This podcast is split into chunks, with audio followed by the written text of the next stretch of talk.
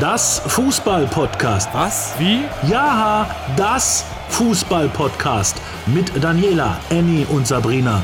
Drei starke Frauen reden über Fußball von Champions League bis dritte Liga. Das Fußball-Podcast, Folge 46 an einem Donnerstagmorgen, der nicht auf unserer Seite ist, so zumindest technisch. Und damit Hallo an Annie nach Berlin und Hallo an Sabrina nach Magdeburg. Schön euch zu hören. Ich hoffe, ihr hört mich auch. Liebe Grüße äh, aus Berlin nach Dresden und nach Magdeburg. Ist so schön, euch wohlbehalten zu sehen. Man muss es ja wertschätzen in diesen Zeiten. Und ich finde auch, also alle beiden mit ganz großer Qua Klangqualität an diesem frühen Morgen. Also das funktioniert doch. Ich arbeite wunderbar. noch dran. Wir hoffen, dass wir diese Folge technisch durchstehen. Das, äh, das könnte eine Herausforderung werden. Wir sind in einer Fußballwoche, die anders war als alles, was wir jetzt so schon besprochen haben. In einer Welt, die irgendwie anders ist als alles, was, was wir bisher hatten und kannten. In einer Welt, in der mitten in Europa Krieg herrscht, äh, den auch jeder mitbekommt und an dem niemand tatsächlich vorbeikommt. Und das hat natürlich auch die Sportwelt bewegt und darauf wollen wir am Anfang eingehen. Ähm, ich wollte euch mal fragen, als erstes, was denn so für euch die Sportmeldung war in Bezug auf den Konflikt in der Ukraine, die euch am meisten bewegt hat. Bewegt. Ja, oder wo du am meisten so gesagt hast, okay, krass. Also finde ich gut, finde ich schlecht, finde ich. Okay, krass. Äh, ganz mich einfach bewegt. ohne Wertung, ob ich es gut oder ob ich es schlecht finde, der Ausschluss von FIFA und UEFA-Wettbewerben. Da habe ich Ja, auch tatsächlich mit heftig, äh, ja. mehreren Leuten in meinem privaten Umkreis viel darüber gesprochen. Wie war Ich- bei dir, Annie?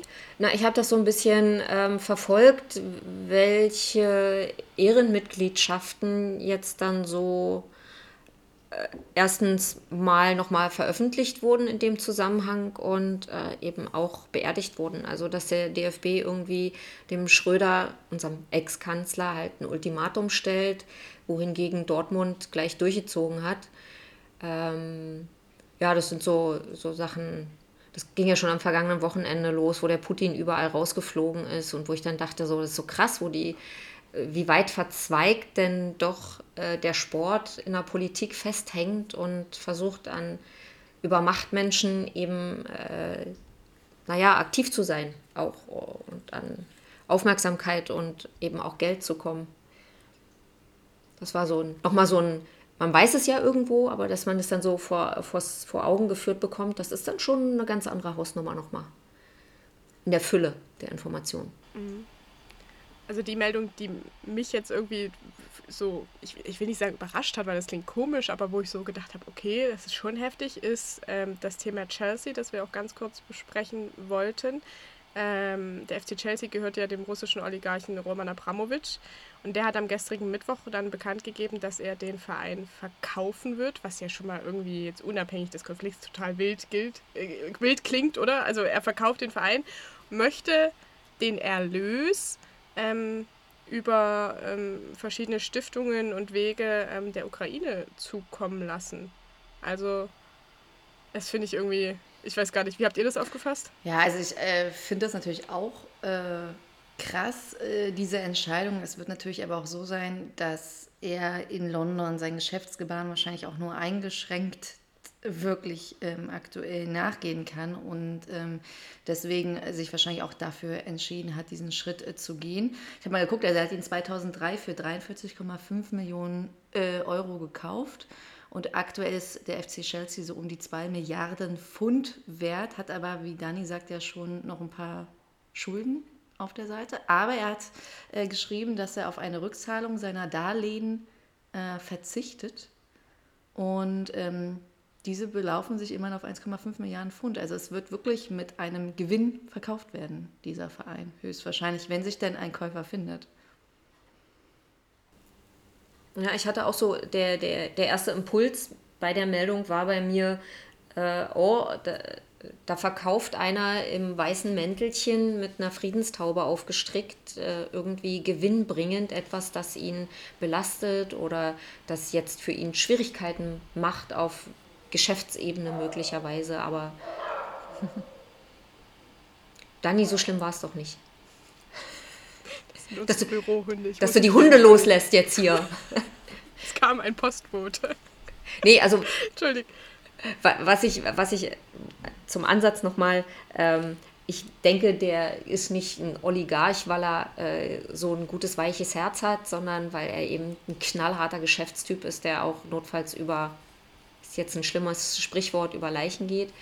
Ähm, aber ich fürchte, da steckt weder dahinter, dass er irgendjemandem was Gutes will, noch sonst irgendwas. Da ist einfach nur dahinter, ähm, jetzt ist die Möglichkeit, mit einem weißen Mäntelchen drüber die ganze Geschichte loszuwerden, die ihn vielleicht belastet hat finanziell oder auf Geschäftsebene?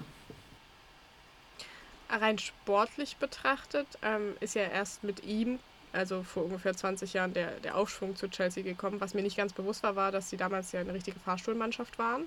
Und mit ihm und seinem Investment dann quasi fünfmal englischer Meister, ähm, FA Cup-Sieger, dreimal Ligapokalsieger und zweimal Champions League-Sieger geworden sind. Das heißt, das hat auch Tuchel bereits gesagt, das wird auch sportliche Auswirkungen haben, je nachdem, wer halt dann der neue Besitzer wird, auch wenn das wild klingt. Aber äh, was Annie schon gesagt hat, ähm, es gibt so ein bisschen verschiedene Reaktionen darauf. In England wird das ganz hoch anerkannt tatsächlich und die Leute sagen, das ist ein Mittelfinger gegen Putin.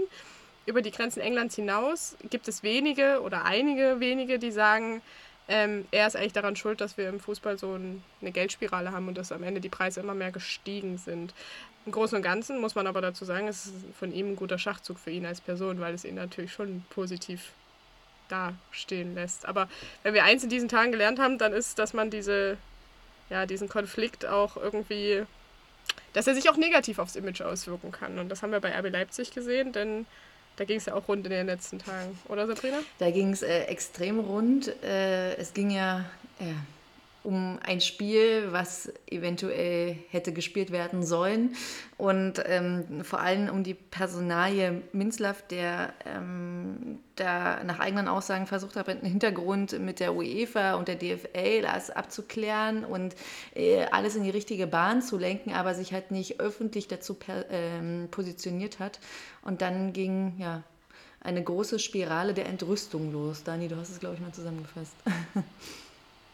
Ja, also los ging es damit, dass ähm, RB ja eigentlich in der Euroleague gegen Spartak Moskau spielen sollte, was der Ex-Club von Trainer Domenico Tedesco ist. So, das heißt, da ist erstmal eine erste Verbindung da. Ähm, dann kam dieser, dieser Konflikt, dieser Krieg mitten in Europa und natürlich die Frage, darf dieses Spiel denn stattfinden? Man hat die Frage dann auch dem Trainer gestellt, ähm, der dann sinngemäß gesagt hat, ähm, er oder Mann wünsche sich ein schnelles Ende des Konflikts und dass das Spiel stattfinden könnte oder könne, das habe ich jetzt, muss ich jetzt ganz ehrlich sagen, im ersten Moment gar nicht mal so verwerflich aufgefasst. Also es ist, ich glaube, wir alle wünschen uns ja ein schnelles Ende und dass schnell wieder Normalität kommt.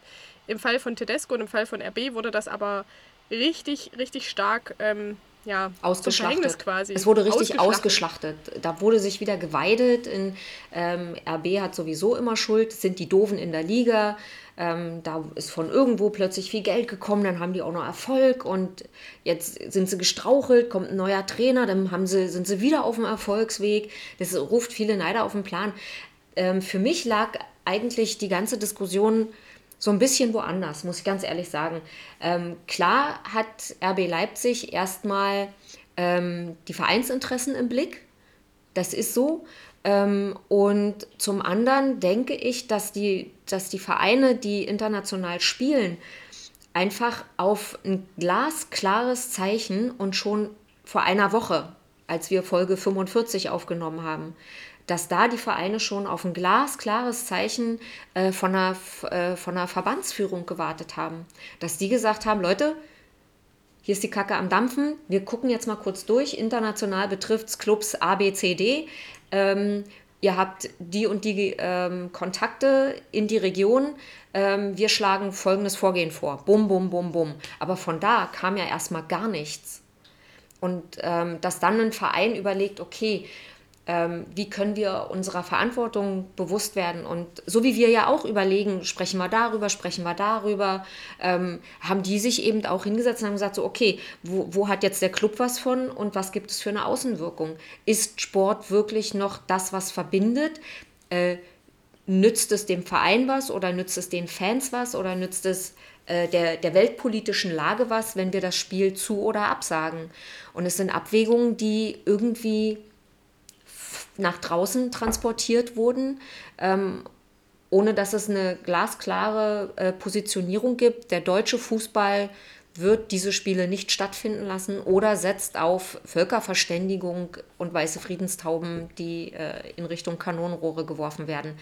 Ähm, ich finde, da hätte Wofür haben wir den denn sonst? Also ich finde auch, dass es weißt eine du? Verbandsentscheidung und nicht eine Vereinsentscheidung sein muss, aber ähm, ich muss da mal ein bisschen gegensteuern. Also ich habe auch erst so gedacht, ja, so ein Club wie RB, die machen ja schon viel für ihre Außenwirkung und für das gesellschaftliche Handeln und da, da, da stehen sie auch immer ein, weil sie ja eh um ihre Rolle in dieser Liga wissen, äh, dass sie halt eben kein Traditionsclub sind und sich viel mehr Prestige im Prinzip erarbeiten müssen. Aber beim Basketball zum Beispiel sollte auch ein Euroleague-Spiel stattfinden, und zwar Bayern München ähm, gegen, gegen wen war es denn? Ich habe es, äh, gegen Moskau. Und ähm, da hat der Präsident Herbert Heiner, also der Vereinspräsident, höchstpersönlich die ganze Zeit gedrängt, dass dieses Spiel abgesagt wird, weil die Liga äh, im Basketball sich auch nicht ähm, darauf einigen wollte, das ähm, Spiel zu verlegen. Und dann haben sich die Spieler noch warm gemacht und nur aufgrund dieses ewigen Drängens und dieser ewigen Antragstellung von Herbert Heiner auf eine Spielverlegung hat dann die Euroleague dann tatsächlich gesagt, okay, wir machen es. Und offensichtlich gab es bei RB nicht diese immensen Forderungen. Ich kann es Minzlaff natürlich nur unterstellen und er sagte, er war im ständigen Austausch mit UEFA und DFL, aber vielleicht hat er sich eher bereit erklärt, auch tatsächlich das Spiel durchzuziehen, was auch natürlich jetzt total absurd klingt, in der jetzigen Zeit gegen äh, einen russischen Verein zu spielen. Ähm, nicht, äh, weil ich russische Sportler generell ausschließen möchte, das möchte ich nicht. Ich bin gegen den Ausschluss von russischen Sportlern, aber weil natürlich die Gefahr besteht, dass politische Botschaften ähm, aufs Spielfeld direkt einziehen. Und ähm, es wäre auch ein bisschen absurd. Sollen die dann jubeln bei einem Tor? Sollen sie nicht jubeln? Es, es, es ist ein bisschen blöd. Und was halt auch, finde ich aber RB ja, so ein bisschen nochmal ins schlechtere Licht rückt, ist diese Diskussion um eine mögliche Prämie für dich. Ach, darüber diskutieren die noch? Darüber diskutieren die noch, ob sie halt die spenden oder nicht. Also er hatte ja auf dieser Dienstagspressekonferenz gesagt, Ach so, wo er, wo er dann noch sagte, so, das soll man mal dem schön dem Verein überlassen. Genau, also sie, sie, wollen, sie wollen überlegen, was wir tun können. Und gestern hat er dann noch nachgelegt und meinte, diese Diskussion kotzt mich total an. Jeder sollte erst einmal bei sich selber anfangen. Ich finde es vermessen, dass fremde Leute von uns fordern, was wir mit unserem Geld zu tun haben. Also so äh, durch meine reine PR-Brille und durch jemanden, der ja irgendwie ähm, ja, beruflich solche Dinge eigentlich steuert, muss ich sagen, dass das von RB eigentlich nicht geschickt war. Und die sind eigentlich sehr gut in ihrer Außenkommunikation, aber die Äußerungen waren nicht clever und richtig komisch wurde es für mich. Also ich habe es ja vorhin schon gesagt, ich finde, wenn Tedesco erstmal sagt, okay, wir wünschen uns ein schnelles Ende und natürlich, dass wir spielen können, das kann man sich ja wünschen, das, ist, das, das greife ich ihm überhaupt nicht an. Aber dass sich dann einen Tag später, nachdem es einen Shitstorm gibt, der Minzlaff mit Tränen in den Augen, das unterstelle ich ihm jetzt auch, dahinsetzt und plötzlich den ganz emotionalen macht, das scheint also die Tränen, die Tränen, ich glaube, ihr hattet auch das Gefühl, die Tränen, so die nehme ich ihm ab, muss ich sagen. Ähm, es ist, also ich habe auch auf Twitter irgendwelche Kommentare gelesen, ähm, die das total vernichtet haben und äh, dann ähm, ähm, das total ekelhaft fand, wie Minzlaff sich auf dieser Pressekonferenz äh, gegeben hat. Ich muss sagen, also ich nehme ihm diese Tränen ab. Ich glaube nicht, dass er über dieses schauspielerische Talent verfügt, ähm, da dort auf die Tränendüse zu drücken, wenn es ihm dann passt.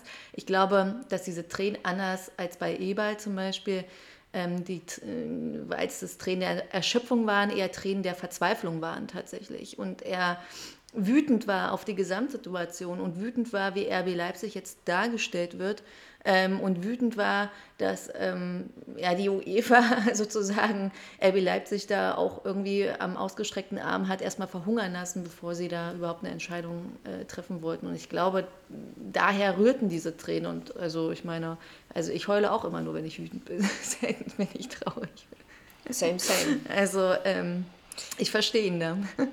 Aber Sabrina, Du hast natürlich ein Thema angesprochen, was wir noch mal ganz kurz beleuchten müssen. Ähm, es ist ja jetzt in vielen Sportarten so, heute kam die Meldung für die Paralympics, dass russische und auch belarussische Athleten ausgeschlossen werden. Das war auch beim IOC wieder so. Ein Hickhack, gestern hieß es, sie dürfen, heute kam die Meldung, sie dürfen nicht. Das wird uns ja auch im Fußball begleiten. Ähm, es wird bin ich mir sehr sicher, eine WM in Katar ohne Russland geben. Ich bin, ich bin voll auf deiner Seite. Ich, ich finde halt, ich finde es schwierig zu sagen, man also ich, ah, es ist schwierig. Ich finde es schwierig zu sagen, man bestraft jetzt die Athleten dafür, denn die machen ihren Job. Es ist einfach deren Job. Und das, die sind nicht schuld an diesem Krieg. Aber ich verstehe auch, wenn man sagt, man, man muss jetzt irgendwie alle Mittel ziehen, um, um irgendwas zu erreichen, hm. um Druck auszuüben. Aber ich bin da wirklich, mir tun da auch die, die Sportler einfach leid, die von klein auf einfach nur ihr Ziel verfolgen und ihre sportliche Leistung bringen wollen. Gerade die Paralympics, die ja noch mehrere Hürden dazwischen hatten, also paralympische Athleten, die noch mehr Hürden haben, wo ja die Leistung eigentlich noch viel beeindruckender ist, die verhungern jetzt auch am langen Arm. Ja, ich finde auch bei den Paralympics, äh, muss ich sagen, finde ich die Entscheidung einfach zu spät. Also ich meine, morgen ist die offizielle Eröffnung. Das heißt, man kann davon ausgehen, dass die russischen und belarussischen Athleten ähm, schon längst in äh, Peking sind.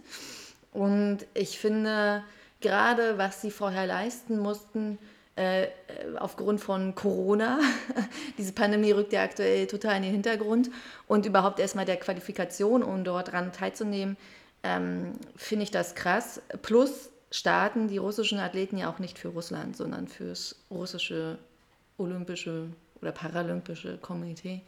Und ähm, ja. Hat einen komischen Beigeschmack irgendwie. Ist, ist irgendwie komisch.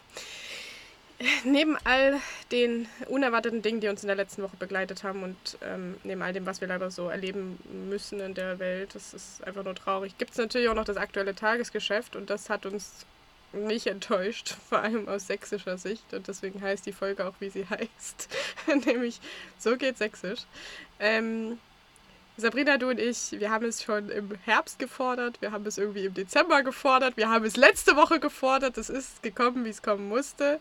Alexander Schmidt ist nicht mehr Trainer von Zweitligist Dynamo Dresden, wurde entlassen nach sieben Spielen ohne Sieg, vier davon ohne eigenes Tor und besonders nach der Last, Last, Last Minute Niederlage gegen Darmstadt. Das war dann einfach zu viel. Ähm, Zitat äh, von, von äh, Ralf Becker.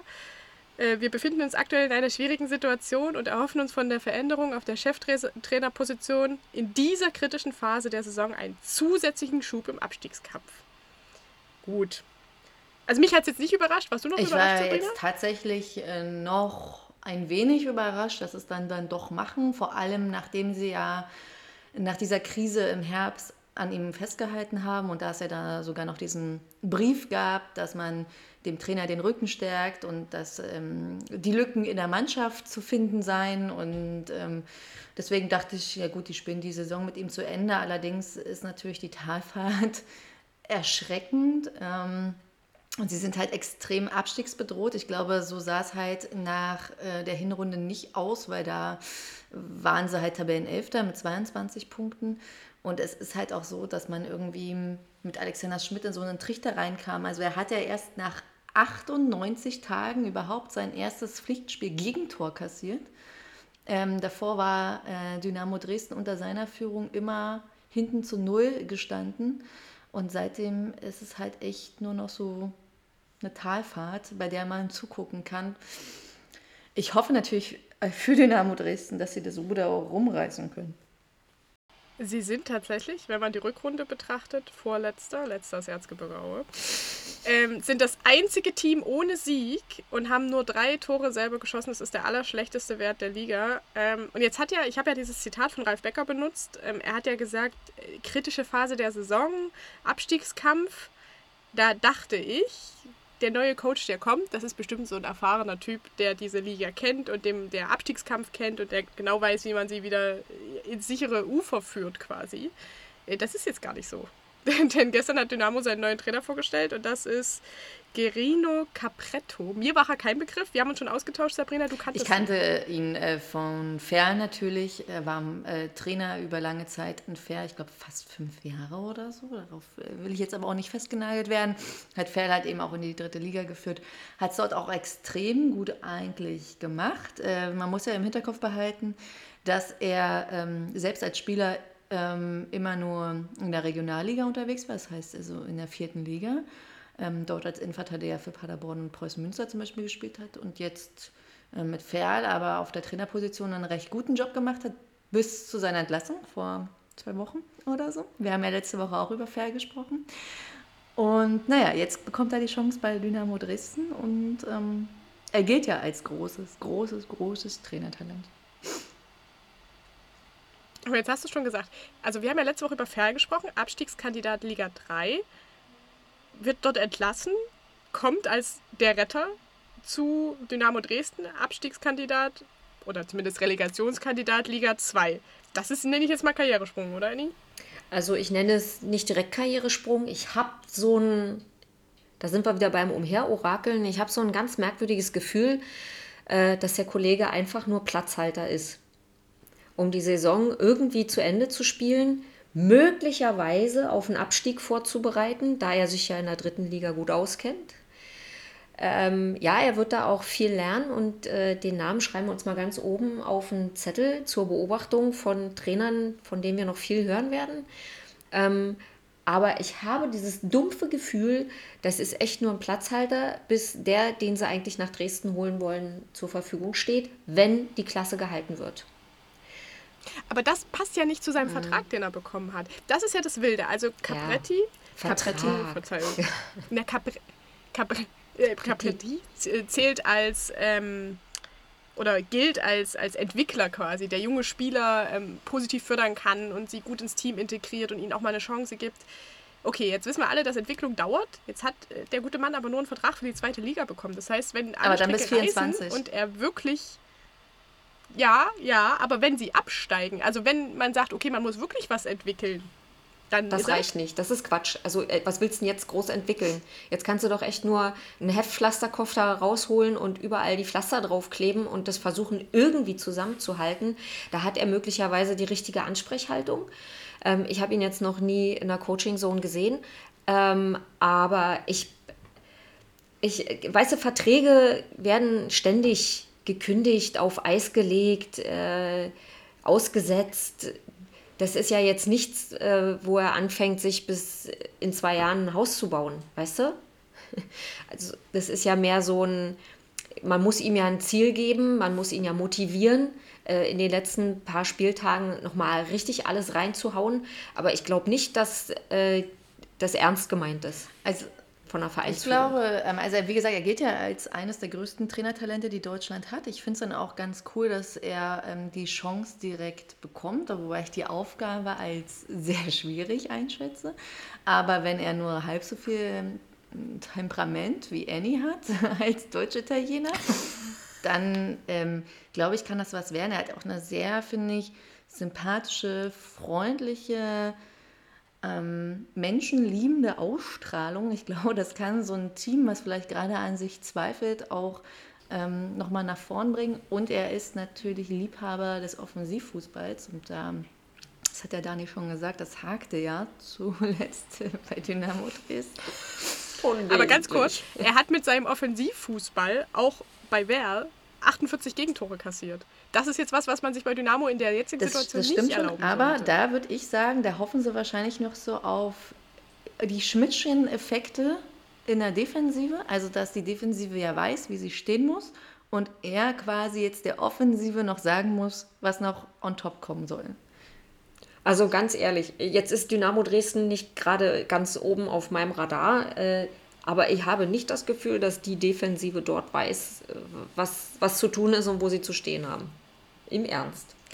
Und jetzt hat natürlich sein erstes Spiel am Wochenende ist direkt auswärts bei Werder Bremen.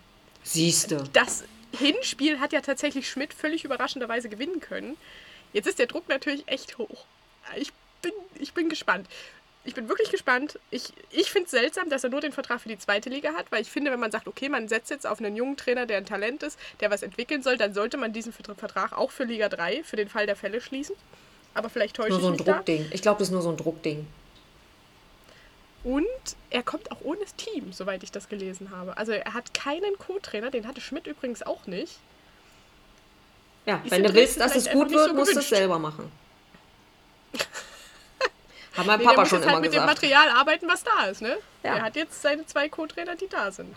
Und kann im Moment auch niemand eigenen mitbringen. Also, äh, wir werden es auf jeden Fall beobachten. Ich glaube, maximal ein Punkt auswärts in Bremen. Sabrina, du? Ich glaube, die gewinnen. Einfach weil er, ich glaube, dieser Mann hat wirklich Feuer. Und ich glaube, dieser Mann äh, kommt viel über Motivation und kommt ähm, viel darüber, ähm, Spieler mitzureißen. Und ähm, ich glaube, da muss dann einfach nur in der Anfangsviertelstunde, in den ersten 20 Minuten, ein Dosenöffner gelingen. Und ich glaube, dann ähm, kann da durchaus was gehen bei Dynamo Dresden. Ich bin normalerweise die, gespannt. die Königin der Widerworte, aber ich denke, so dieser frische Wind, der wird ordentlich äh, von hinten pusten und mit dem Rückenwind und mit dem Temperament ist einiges äh, möglich. Aber ich glaube, gut, Bremen, ja, die haben halt auch schon mal Fußball gespielt, weißt du? aber komm, Denen geht's auch gut im Moment. ja. sind gut drauf. Aber sie wissen halt eben auch nicht genau, was kommt. Ne? Da können sie jetzt hin und her analysieren, wie sie möchten. Äh, wir hatten ja gesagt, die Folge heißt So geht Sächsisch, weil irgendwie äh, in Sachsen gerade ein Ding nach dem anderen kommt. Äh, wir hatten anfangs RB mit, Winz, mit Winzlaff, wir hatten jetzt ähm, die Entlassung von Schmidt und wir haben noch eine Entlassung ähm, in der Regionalliga, die völlig überraschend ist. Ähm, wir sprechen, also oder? Wir sprechen ja eigentlich nicht über die Regionalliga in dem Sinne, aber das mussten wir jetzt irgendwie mal erwähnen. Der CFC hat äh, Daniel Berlinski entlassen. Und das, obwohl sie Fünfter waren und seit x Spielen gewonnen haben. Ich glaube seit Sabrina? 16, 16, glaub ich. Und die letzten 21 16 waren Spiele haben sie nur eine Niederlage eingefahren. Ja, das geht so nicht. Da muss man dringend einen Riegel vorschieben. Hä? Ja, und man muss ja auch sagen, also der Chemnitzer FC, also wer aus dem Fußballosten kommt und uns zuhört, der wird jetzt noch so in Erinnerung haben, insolvent, Finanzprobleme, immer knapp bei Kasse und dann beurlaubst du deinen Trainer, sodass du ihn quasi jetzt noch die nächsten vier Monate bezahlen musst, obwohl er nicht arbeitet. Leistest dir also quasi noch ein, ich sage jetzt mal, ein Luxusgut, indem du jemanden bezahlst, der nichts tut und noch jemanden holen musst, der dann für dich arbeitet und am besten nicht so viel kostet, kann ich mir nicht erklären. Sabrina, hast du... Ich habe auch keine Erklärung für den Chemnitzer FC, weil ich war da, ich kann es nicht genau sagen, irgendwann im, im Herbst ähm, bei einem Live-Spiel und das war die Zeit, in der Chemnitz extrem rumgedümpelt ist und äh, selbst gegen Meuselwitz, glaube ich, damals nur unentschieden gespielt hat. Danach habe ich Daniel Berlinski gefragt, ob er nicht Angst um seinen Job hat. Ähm, er hat dann ein bisschen zickig darauf reagiert, äh, hat es nicht verstanden. Und Marc Arnold meinte, er will die Situation unter die Lupe nehmen und sie müssen halt gucken. Es passierte nichts. Dann auf einmal drehte Berlinski voll auf, holte einen Sieg nach den anderen, kämpft Chemnitz im Prinzip, wenn der BFC jetzt wieder anfängt rumzustraucheln, tatsächlich an die Chance zurück, vielleicht dann doch von unten nochmal ganz nach oben durchzugreifen und sich äh, für das Relegationsaufstiegsspiel zu bewerben. Und jetzt wird er entlassen. Vielleicht halten die, die den Zettel mit der Tabelle falsch rum in der Vereinsführung. Man weiß es nicht. Nur Naja, so- also es gab wohl Vertragsverlängerungen in den letzten Wochen und es wurde schon spekuliert, wann er denn einen neuen Vertrag vorgelegt bekommt. Und es haben sich schon viele gewundert, warum es nicht schon längst passiert ist. Vielleicht, Finanzen. ja, ja ich glaube nicht, dass es an Finanzen, vielleicht gab es da unterschiedliche Vorstellungen von unterschiedlichen Sachen. Und ich glaube, er hat keinen Fußballlehrer, ne? Der Belinski. Er muss aber einen haben. In der Regionalliga nicht, ne? Nee. Nicht? Und Oh. vielleicht ist den. Aber dann wird jetzt jemand, der einen Fußballlehrer hat, wahrscheinlich noch ein bisschen teurer. Der wird ein bisschen er. teurer, aber mit dem kannst du halt auch in die dritte Liga aufsteigen. Äh, problemlos, ohne dass der irgendwie gefühlt jede Woche drei Tage fehlt. Weil er lernen muss. Komm, dann hau ich noch einen Spruch raus. Wie du es machst, machst du es falsch. Aus seiner Sicht betrachtet.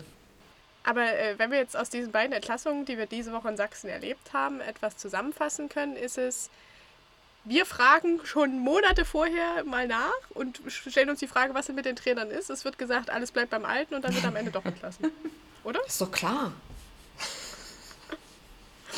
Und damit ähm, von der sächsischen Fußballbühne zur DFB-Pokalbühne, ja gut, da kommt jetzt auch ein sächsischer Verein vor, aber trotzdem.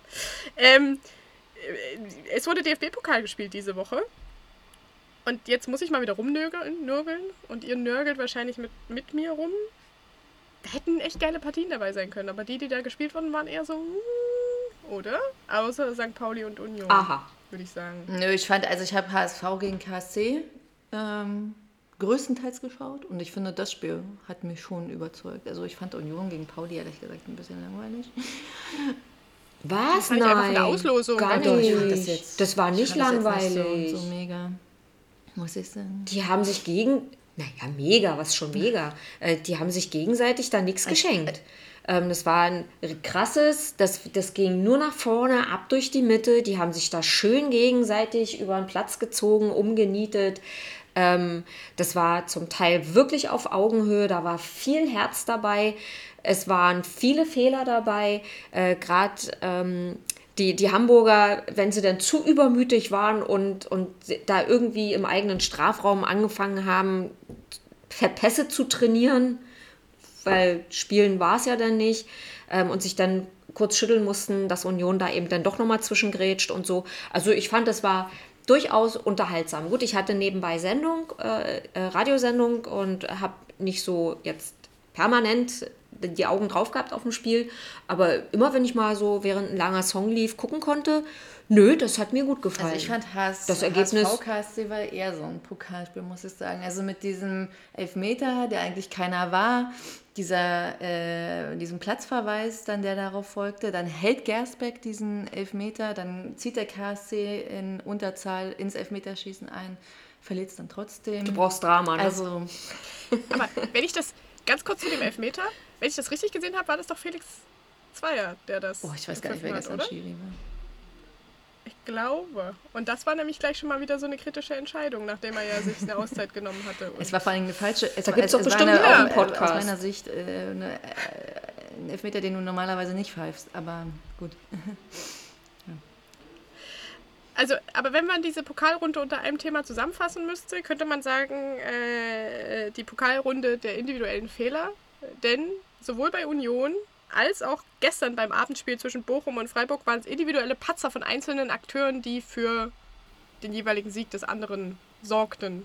Das stimmt, das tat mir so leid, wie der dann auch zum Schluss da stand ähm, und so mit den Tränen gekämpft hat. Aber man kann daraus lernen, das Bemerkenswerte und warum mich das Spiel auch so gepackt hat, auch wenn, egal auf beiden Seiten, äh, Union oder Pauli, wenn einer einen scheiß Pass gemacht hat oder irgendwas, die beide Mannschaften haben gezeigt, dass sie echte Teams sind und dass sie wirklich funktionieren und sich richtig so ineinander verzahnen und da wird eben keiner fallen gelassen oder angeschnauzt oder irgendwas, wenn mal was nicht gut gegangen ist, sondern die fangen sich halt gegenseitig auf. Und es ist so für meinen Fußballer-Romantikerinnen-Herz, es war- das war wirklich einfach schön zu sehen, auch wie die ihn alle getröstet haben, weil er wusste, dass er quasi so scheiße es klingt, aber äh, die Chance dem St. Pauli die Chance genommen hat, ähm, vielleicht doch in der Verlängerung noch was zu reißen oder im Elfmeterschießen oder, oder, oder. Das ist schon schwer, damit umzugehen, aber eben zu wissen, ich kann jetzt das rauslassen, die Enttäuschung und werde trotzdem nicht verpönt oder ausgebuht, auch von den Fans nicht und so, das fand ich schön. Das war einfach schön. Und unsere drei Favoriten, und das war bei Annie, glaube ich, RB, da war ich mir nicht mehr ganz sicher, oder? Du hast auf Leipzig getippt, meine ich. Ja, kann sein. Auf alle Fälle aber Weiß. Bochum. Bei Sabrina, das habe ich mir gemerkt, Ja. was der HSV.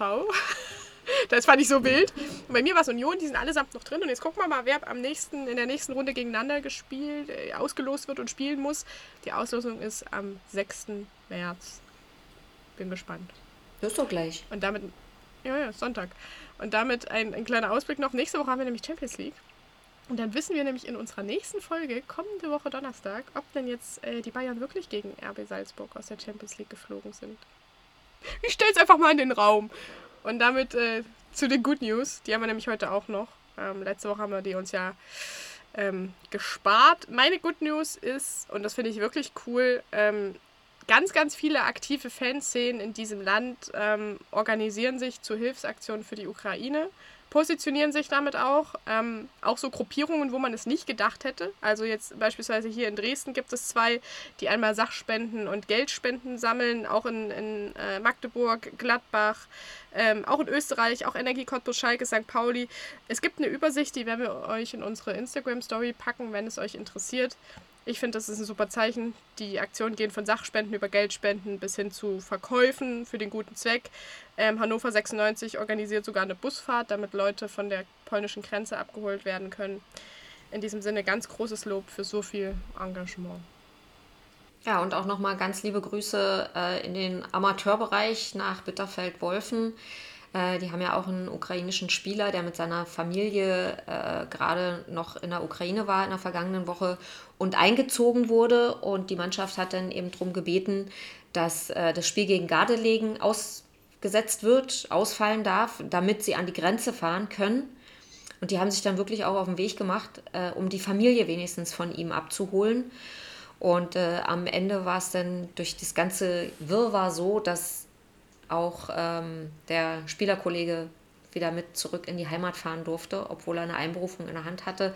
Andere Geschichte, aber ich finde es einfach toll, dass sie sofort im Gegensatz zu dem Hickhack äh, in den oberen Ligen im Profibereich, dass die nicht erst gewartet haben, sondern gesagt haben, äh, das geht so nicht, wir können die nicht da einfach so lassen, der gehört hier zur Familie, äh, zum äh, ersten FC Bitterfeld-Wolfen und die holen wir jetzt da, damit er sich keine Sorgen machen muss. Äh, das fand ich super. Und auch dass Gardelegen sofort gesagt hat, ey, überhaupt gar keine Frage. Da spielen wir nicht, äh, da gucken wir, wie wir helfen können. Also große Props. An dieser Stelle auch danke an euch beide für die Zeit am Donnerstagmorgen. Danke an den Technikgott, dass er jetzt doch hier uns irgendwie zusammengeführt uns hat. sehen und hören lassen hat. und äh, danke an euch da draußen fürs Zuhören. Wir hören uns nächste Woche wieder. Bleibt gesund, bleibt sicher. Passt auf euch passt auf. auf euch auf. Genau. Genau. Das Fußball-Podcast. Na, jetzt verstanden? Daniela, Annie, Sabrina. Die coolsten Frauen im europäischen Fußball. Eine neue Folge immer donnerstags. Folgt uns bei Instagram. Das Fußball-Podcast.